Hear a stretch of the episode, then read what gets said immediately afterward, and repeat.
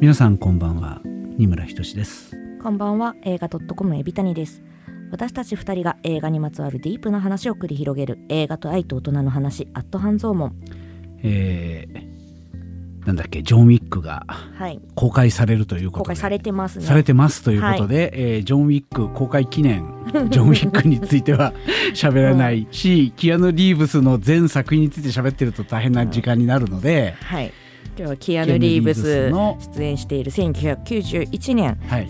公開の「マイ・プライベート・アイダホ」についてお話をしましょう、はい。はい、ジョン・ウィックについてもちょっと喋ろうかなと思ったんだけど あの、えー、時間があれなはい、ネタバレもよくないし 時間があれなのであまりないので、もし後で 喋るかもしれないがまた喋んないような気もする。ちなみに今、あのあれですね俳優協会組合のストがあるんで、基本的に映画の宣伝で来日来日はできないんですけど、うん、キアヌ・リーブスはドッグスターというバンドで来日をね9月にしていてっていう、はい、ところで、はい、まあ、日本大好きあの横浜家系ラーメン大好きなキアヌあなたはキアヌが好きなんですか？ジョン・ウィックが好き両方ジョン・ウィックも好きだが、はい、キアヌが好きなのね、はい。キアヌいい人らしいですね。そうめちゃくちゃいい人なんですよね、うん。うん、なんかもう好きにならざるを得ない。あのしかも何？何？なんか私あんまりキアヌの昔の作品って「マトリックス」とかしかあんま見たことなかったんですよあの子役時代のあれみたいなあのビルとテッドのなんとか旅行とか見てない？あの新しい方だけ見ました。けどそれがおじさんになったっていうやつね。で今回「マイ・プライベート・アイダホ」私も見たことなくて、うん、今回これきっかけで見たんですけど、うんうん、美しいですね。そうですね。素晴らしく美しかったですね。あんなにいい人であんなに美しいって素晴らしいです、ね、そしてまあダブル主演の、はい、リバー・フェニックス。はい、えー、っと、えー、あの人のホアキン・フェニックスのお兄さん。お兄さんですね。ねだから彼が、えっと、彼はその後どんな映画に出て僕本当映画のこと知らなくてすいません。で、いつ頃どうして死んじゃった、スタンドバイミーが彼の一番多分有名になった作品ですね、はい。はい、4人組のリーダーのリーダー格の、はい。はい演じてて、はい、その後これが91年の作品なんですけど「うん、マイ・プライベート・アイダホが」うん、93年に、まあ、薬物のちょっと過剰摂取による心不全で亡くなられて、まあ、そこから23歳の若さで他界してます、そこから始まるね、そのホアキンの物語みたいなのはまた別の話としてね 今日は話しませんけど、はい、とりあえずそのキアヌ・リーブスとダブル主演のそのお兄ちゃんの方の、はい、まあななんていうの創生の、えーと、早くこの子が早く死んでしまったのかって今見ると思ってしまうような、うん、あの美青年美少年なんだけどあの目つきの悪さね、うん、芸術的な目つきの悪さですよ。あの彼の。でそれに対するあの育ちの良い、えー、育ちの良いんだけどグレン隊になってしまうキアヌ・リーブス、はい、これね、い。やどうでした？えっとまああのねいろいろいろいろあるんだな。いろいろあるんだけど、うん、えっとねこんなことを言うとキアヌ好きのあのー、えー、ビタニさんに申し訳ないんですけど僕も 実はねこんな、まあ、言うことで自分で言うことでもないんですけど、はい、まあまあお育ちがいいとこの子なのに、はい、えー、自らあの AV 男優になってうん、AV 監督になって今こんなとこで喋ってるっていういや別に今このラジオがねグレン隊のラジオだって言ってるわけじゃない。エビタニさんをグレン隊だって言ってるわけじゃないんですけど、はい、あのそう。あなんかいいとこの子がグレン隊になる。それってさなんか聖書とかにあるあのヤクザになった息子が帰ってきたっていう物語、うん、聖書にもあるし多分歌舞伎とかにもいっぱいあるし、ね、そうそう。あの、はい、物語の一つのあり方。であのなんかあの中中年の中年なのに中年っていうかもうおじそうそうそう。あれもさあれなんかあのあれなんでしょ？シェイクスピアのあの演劇が元になってるらしいですね、うん、この映画の脚本の。えー、っとなんだっけヘンリー南西と。またこうちゃんとね調べてきてない あの知ったかぶりをしてますけどフォルスタッフっていう多分ねえっ、とああの人えー、なんだっけ。ちゃんと調べてこいよラジオで喋るんだから。あのオーソン・ウェルズとかが、はい。えー、っと自分で監督して自分で演じてると思うんだけどヘンリー4世とヘンリー5世が原作ですね、うん、要するに王子様がグレン隊になりかけるとこにそれをにいろいろ悪いことを教えるおじさんみたいな、えー、っと実はいい人みたいじゃなくて本当に悪いおじさんみたいなのが一つのなんかねシェイクスピアのあの描いたキャラクターの中でこういうやつ本当にいるわっていうふうになったのが一、はい、人がベニスの商人のシャイロックと、はい、もう一人がそのヘンリー4世にいろいろ悪いことを教えるフォルスタッフっていうおじさんらしいんですけど、うん、まあそれが、えっとまあ、原作っていうか元ネタになってますよねこの話のね。はい、でえっとまあそういうなんか、えー、お金持ちの息子が悪い世界に足を踏み入れて、うん、だけど結局あのその自分にいろいろ悪いことを教えたその世界での自分の父親みたいな、うん、サイケデリックパパって言ってましたけどね キアヌが。あれいいセリフですね。あの彼を最後は見捨てるっていう、うん、えー、その宝刀息子の帰還っていう一つの物語が、まあ、キアヌ中心にある。はい。でもう一つは、えー、っとリバフェニックスを中心にあるまあねあれねナルコレプシーってね、はい、まあ転換の一種で非常に重篤なあの一つの障害なんだと思うんだけど、うん、僕なんかの世代だと,、えー、っとね、日本の小説家に色川武弘っていう別のペンネームで浅田哲也っていう人がいて、うんうん、えー、映画で言うならばえー、っと真田広之が主演した「麻雀放浪記」っていう映画の原作者、うん、あの、麻雀小説をずっと書いてた人なんですけど、はい、その人がまあ戦後すぐに本当のギャンブラーだったんだけど、うん、足を洗って、えー、っと純文学も書けば麻雀の娯楽小説も書くっていう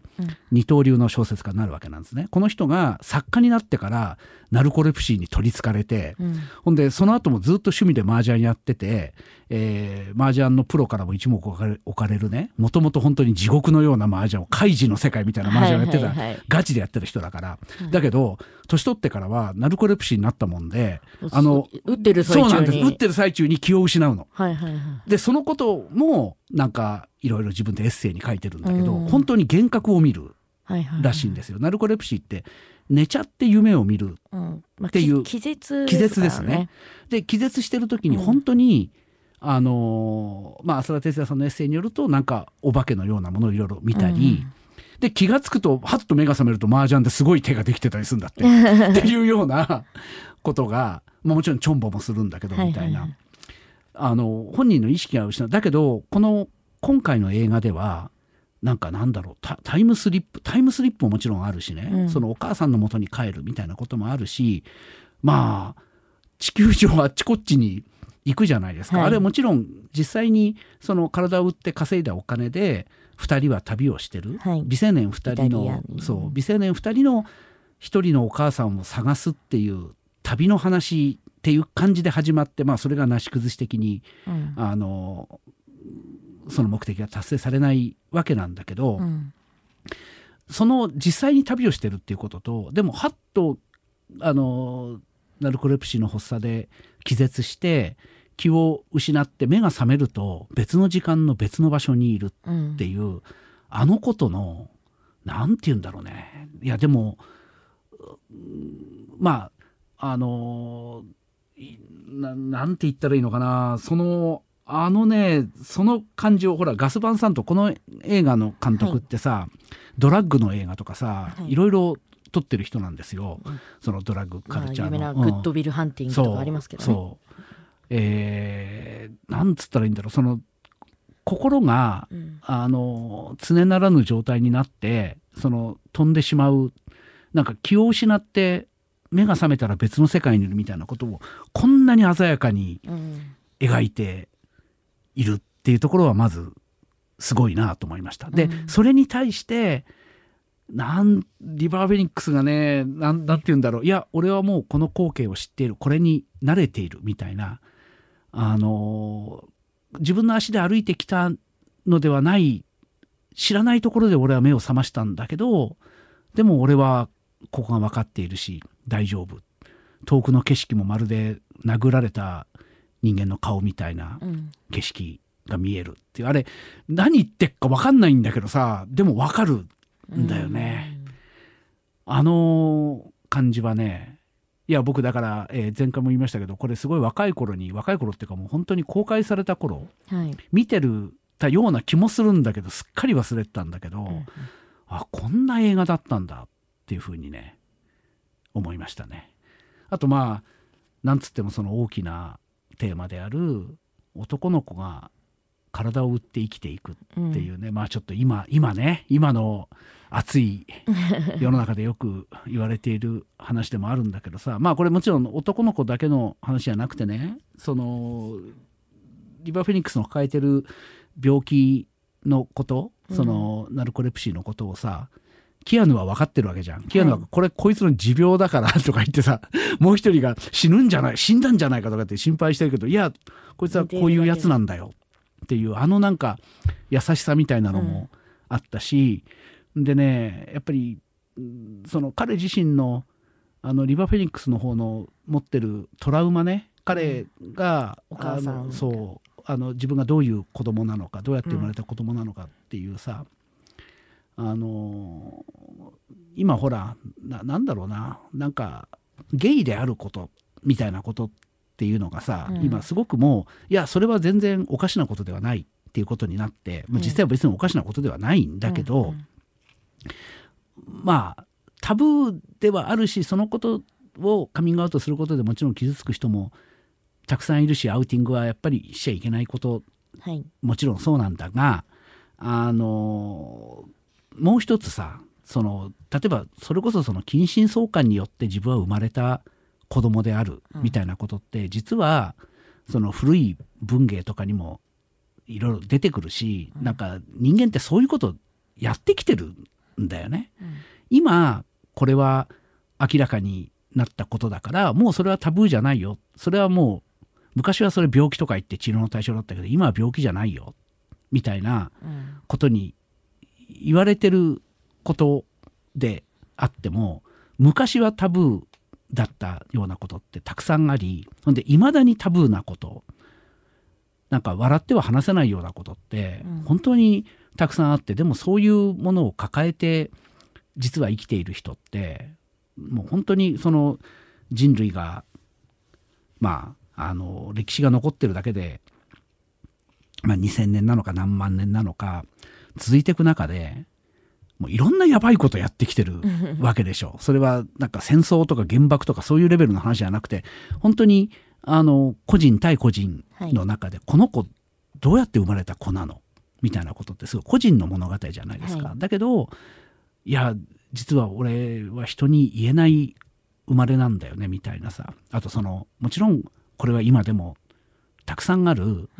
生まれた時に実は親からひどい目に遭っていたんだよね。だけどある虐待がさどう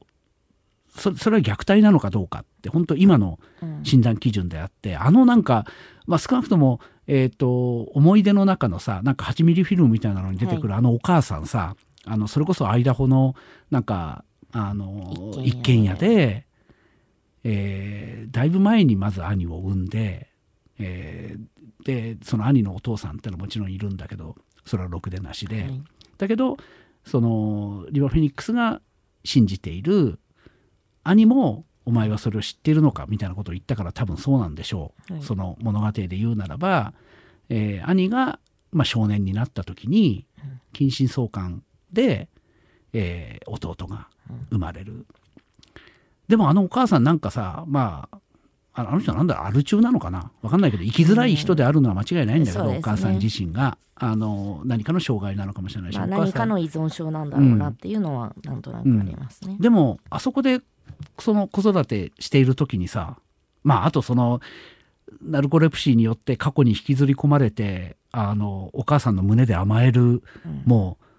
う大人っていうか今の今のリバー・フェニックスがさあの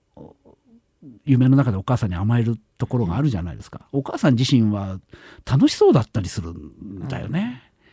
うん、あれはなんかいいとか悪いとかそういうことではない。なんか人間が背負ってるものみたいなのを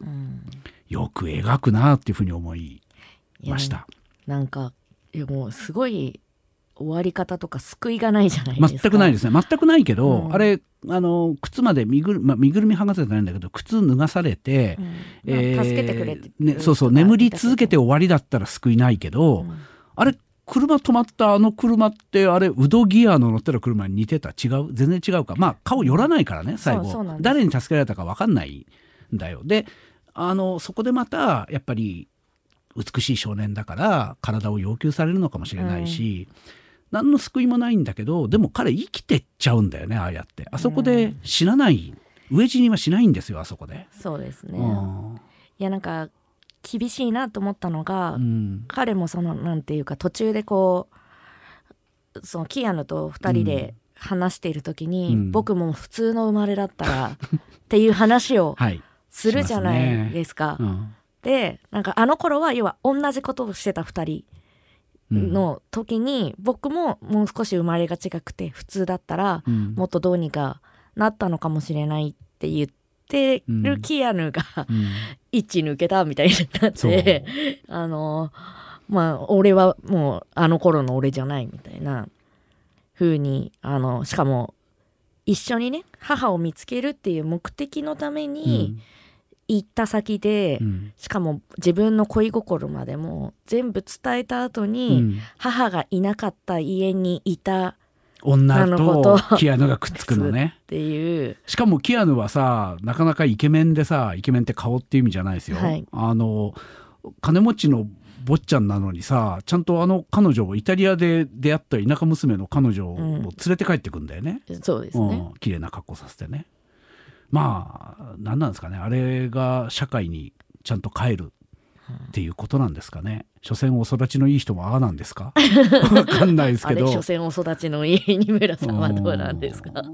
な、な、なんなんですかね。いやね、そう、だからすごい救いがない。救いはないですよ。あの、本当に思いましたね。えっ、と、リバー・フェニックスは本当にあのが演じてる主人公、うん、片っぽの主人公は脳の機能も大変だしナルコレプシーに取りつかれ、うん、それはトラウマ由来なのか、うん、まあ脳の機能の問題なんだけどスイッチが入って気を失う幻を見てしまうのは、うん、えー、ストレスによるもの、はい、でそのストレスっていうのがいわゆる、えー、まああの理人症っていうのかな。例えばお金目的で嫌なおじさんにフェラチオされてる時に、うん、それをわざと気をわざとっていうかな。あのそこからもうもう意識を飛ばさないと自分のブレーカーを心のブレーカーを落とさないと生きていけなくなっちゃうみたいなことが、まあそれはあのその人の脳の特性によってあ俺こんなことされてるっつってあの自分の心を幽体離脱させる人もいれば、うん、完全に気を失ってああやってタイムトリップしてしまう。そうシャットダウンして別世界に行ってしまうっていう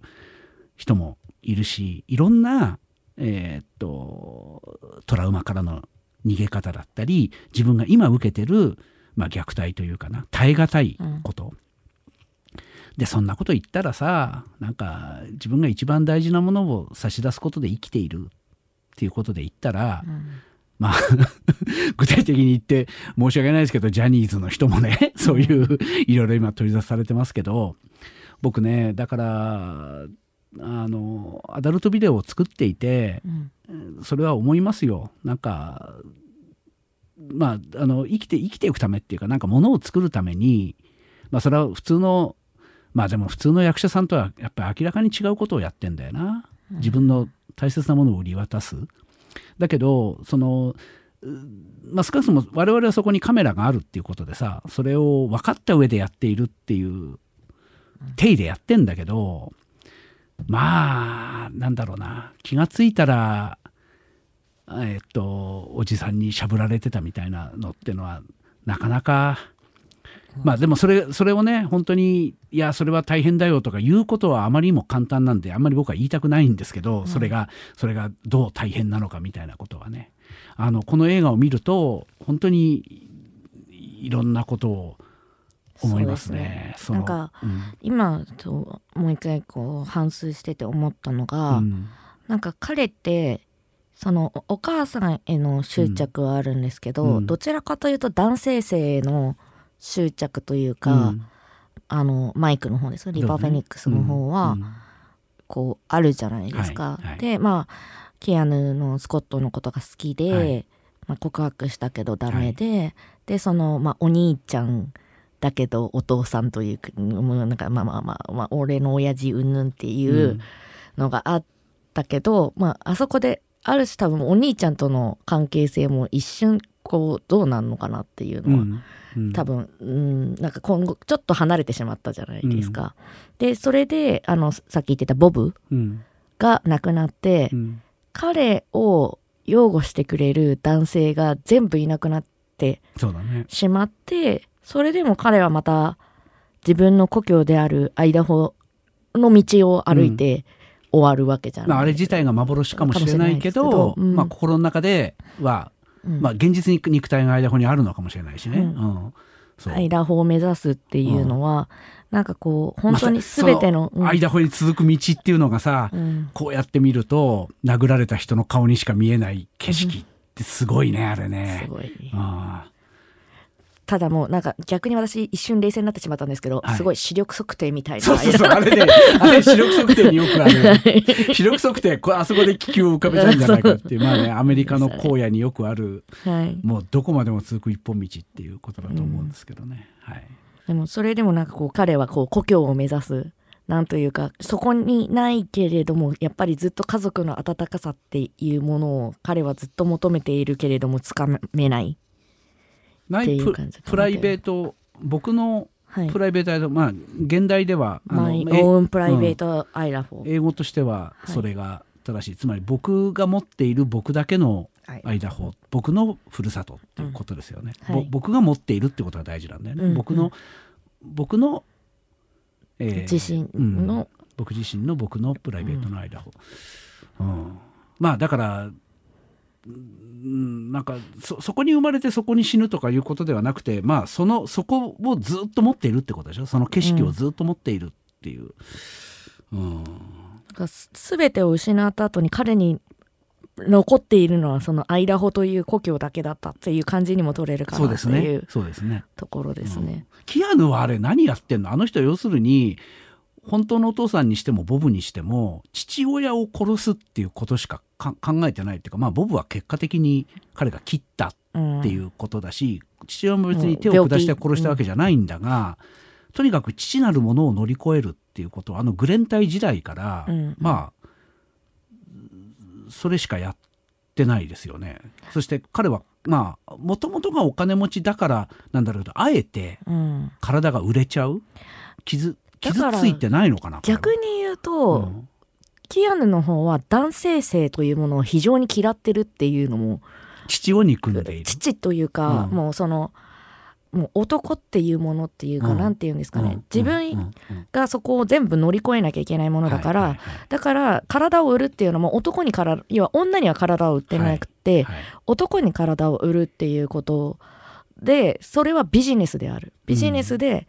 なんかそれを乗り越える。だからこれは金でしかない関係。だから、まあマイクとは仲はいいんだけれども、うん、マイクのああいう告白に対しては、うん、やっぱり彼は、なんていうか、受け入れられない。まあ、ただ、ドンビートはいないよ、ね。ドンビート抱きしめてるでしょ、うん、マイクの抱きしめてる。あと、あの、3人で行った、あの、たまたま彼らが再会した、あの、うん、あそこはおばさんの、お金持ちのおばさんのお屋敷だよね。だから、ね、キアヌ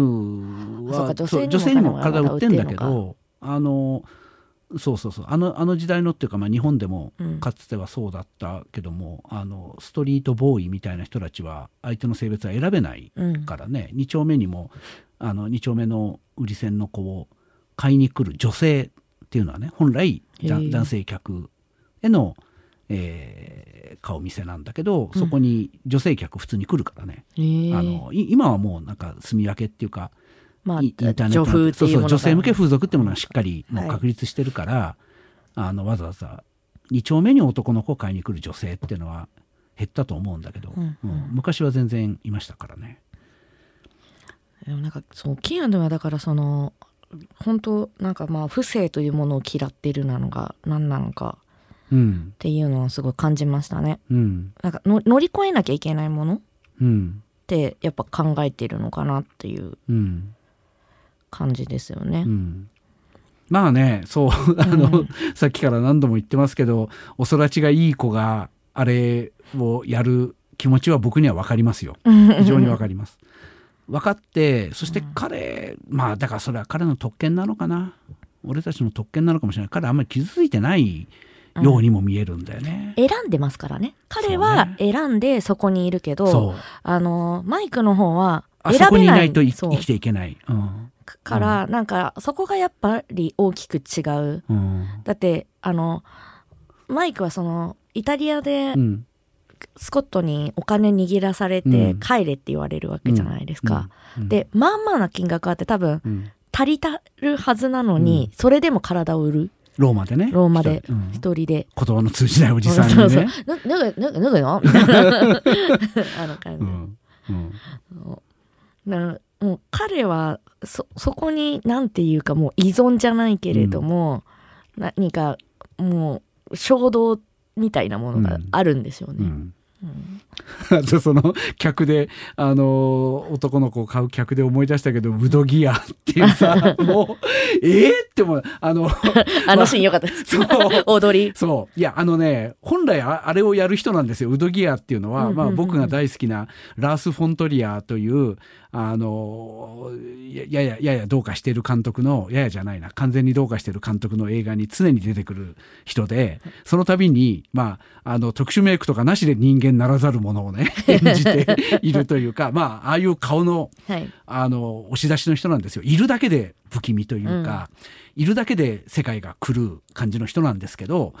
逆にあの、まあ、ウドギアの演じたあの人もそうだしその前のなんかあのサングラスかけてたあの石橋蓮司にそっくりのあのなんか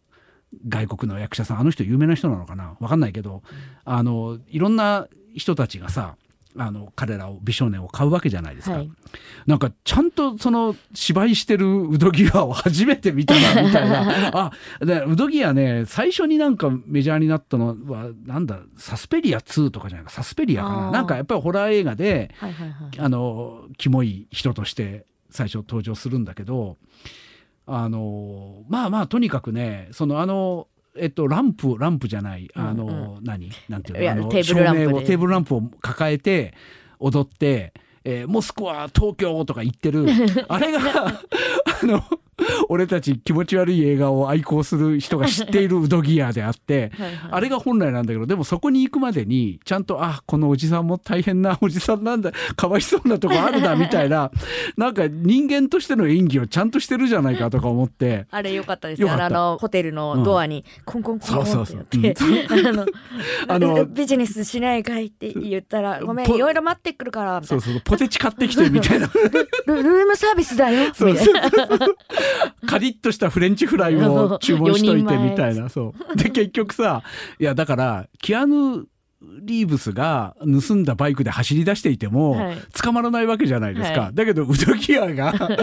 スピード違反。そうスピード違反ですぐ捕まるっていうあのかわいそうな感じ非常に良かったんですけどだからキアヌはやっぱ運がいい人っていうか持ってる人なんですかね。おそらく、うん、その生まれながらの、うん、その気品みたいなものがやっぱ伝わるんでしょうね。はい、あの堂々としているし、はいはい、その警察に止められても、まあ、彼は逃げちゃうけど、うん、あのキアヌはずっとそこにパッて立ってて、うん、なんか動かないんですよ。白バイ警官だったら詳しいでしょ。っ て言える言えるね。あそこで相手から怪しまれないで、うん、あの車のナンバーもバイクのナンバーも調べられない、あの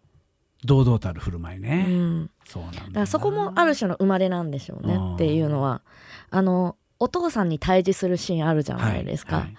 なんかあそこも結構おおって私はキアヌの演技を思ったんですけど、うんうん、要はそのなんて言うんですか。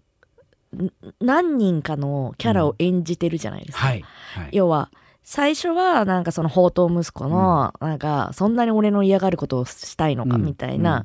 感じのやつにまあちゃらけるじゃないですけど、うん、はいって言いながら、うん、そのいとこのあいつはすごい頑張っているのに、うん、お前は自分のせがれはこんななんでって言われるんだよっていうのを言った時に「心外ですお父さん」僕の方があんな使えない男より僕の方がちゃんとできるっていうなんていうんですか信頼できるビジネスマンみたいな、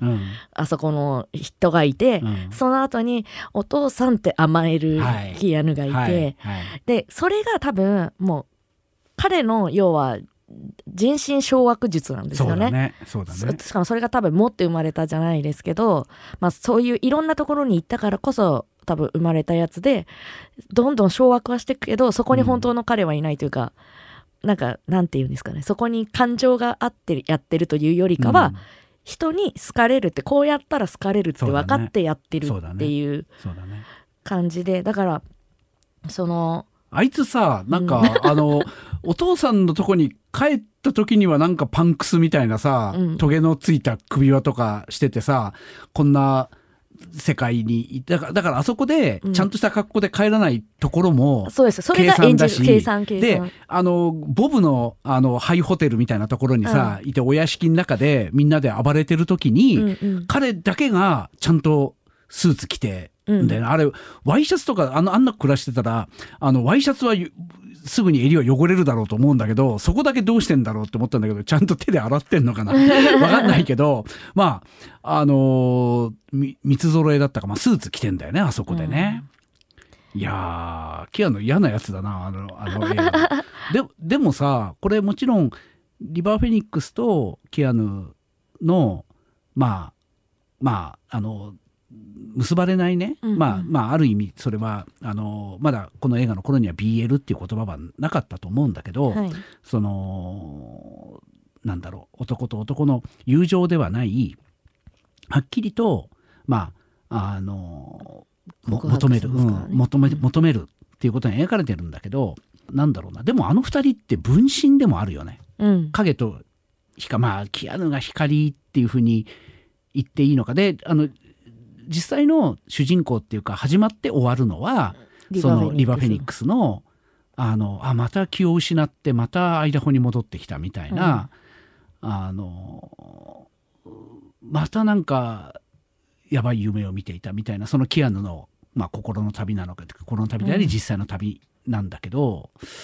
何なんだろうね。あの二人ってまあ分身というか絶対にそうはなれないものではあるよね。そうですね、うんうん。まあ、2人で一つっていうわけでもない。2人で一つなのかなと思っていたらそこをキアの向こう側に行っちゃうからね。帰ね。帰ってこないっていうすごい残酷さがあるんだけど、うん、だからニコイチっていうわけでもないでもなそうなんだよな。なんかあのーニコイチなのかなってななんかこれ一つのまあこれをまた BL って言っちゃうと二村さん BL 分かってないっつって不女子の人に怒られるんだけど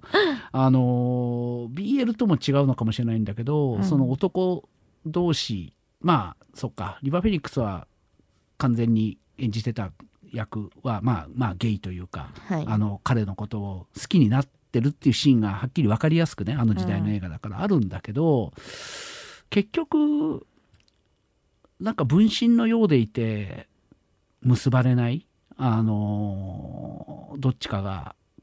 まあ旅立ってしまう。これは裏切るわけじゃないんだけど、うん、なんかその日本のバディもので言うとさ、うん、あのこれもすごい古い古い夏メロのこと言ってすいませんね。もうほんと若き日のね、えー、水谷豊と萩原健一が演じた「傷だらけの天使」っていうドラマがあるんですよ。うんこれも少年2人の物語なんだけど、グレン隊の物語あのあの2人で探偵ごっこみたいなことするんだけどさ、はいはい、なんか結局それもねこれネタバレかな最後に、うん、あの弟分の方の水谷豊がね死んじゃうんですよね。そうだからその男同士のお前がいなきゃダメだみたいなことが、やっぱり最後あのこうやって別れで終わるっていうのがえでもなんか男同士のもあの同性愛の物語がそれでいいのみたいなアンチが今出てきてると思ってて、はい、えー、っていうかそういうふうに言われてて確かにこれがあの男と女の愛に何ら変わるところのないね。これ愛の物語なんだって考えたら、うん、なんで男同士だと非連にならなきゃいけないんだっていうその話はもちろんその通りで、えー、まあでも男女でも非連はいくらでもありますから、ね、そうなんですよ。あの男女でも結ばれないってことはあるし、うん、あとなんかそのねそれこそ先週のね前回の 私たちは大人だって結ばれませんから。やべえやべえ話は。やべえ 男と女の男と女だって十分やばいんだけど、うん、この映画に関してはなんかそうあの結ばれるっていうことじゃないところをやっぱり目指して、うん、この2人は旅をしていたんだなっていう、うん、いやなんかあれがやっぱりアイダホまでの一本道っていうところが、はあな、ね、なんかあの一本道なのに、行き先が結局変わってしまった2人じゃないですか。あの一本道っていうのは本当になんかロードムービーすごいロードムービーっていう感じじゃないじゃないですか。別にまあ旅行は行ってるけど、まあ、観光名所がで、まあ、ロ ローマで でもねあれ思ったの,、あのローマのコロシアムコロッセオっていうんですか、うんうん、あの廃墟みたいなところでもやっぱりああやってあの男の子が立ってたり、うん、えー、娼婦が立ってたり、はい、あのなんだあの今でいう東横みたいなさ、うんうん、ああいうなんか行き場所のない子がそうそうキッズが立ってるところって、世界中にあるんだなっていうのは思いましたけどね。だからそういう意味でロードムービーっていうか観光名所ムービーだけどあはい、あれを観光名所で言ったら怒られる。いや、なんかその彼がその旅を始めなければ2人の関係は別れなかった可能性はあるのかな。なるほど。え彼ってのはどっち？えっ、ー、と要はマイクが、うん、えっ、ー、とえー、リバーフェニックスの方が、うん、要は誘うわけじゃないですか、ね、母を探しに行きたいって。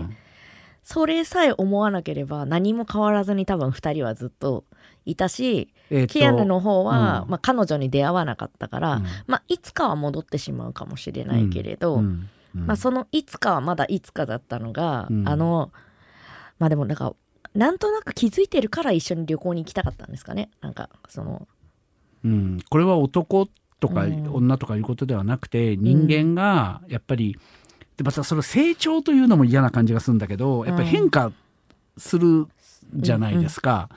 うんうん、でえー、っとね本当にお母さんが働いてると思ってたとこで、えー、普通のイタリア娘がいて、うん、彼と結ばれてしまうピアノの方と結ばれてしまうっていうあの皮肉っていうのはもう本当に皮肉として現れるんだけど、うん、うん、旅には出なきゃいけなかったんだでしょう。ね、だから、うんだから本当にこの話の残酷だなって思う部分が、うん、結局そのリバー・フェニックスの選択によって、うん。うん、そうか。あの彼がいなくなってしまってるっていうのが本当に残酷だし、うなんかもう報われないなと結構終わった後もやもやもやもやしてた部分だなっていうところでしたね。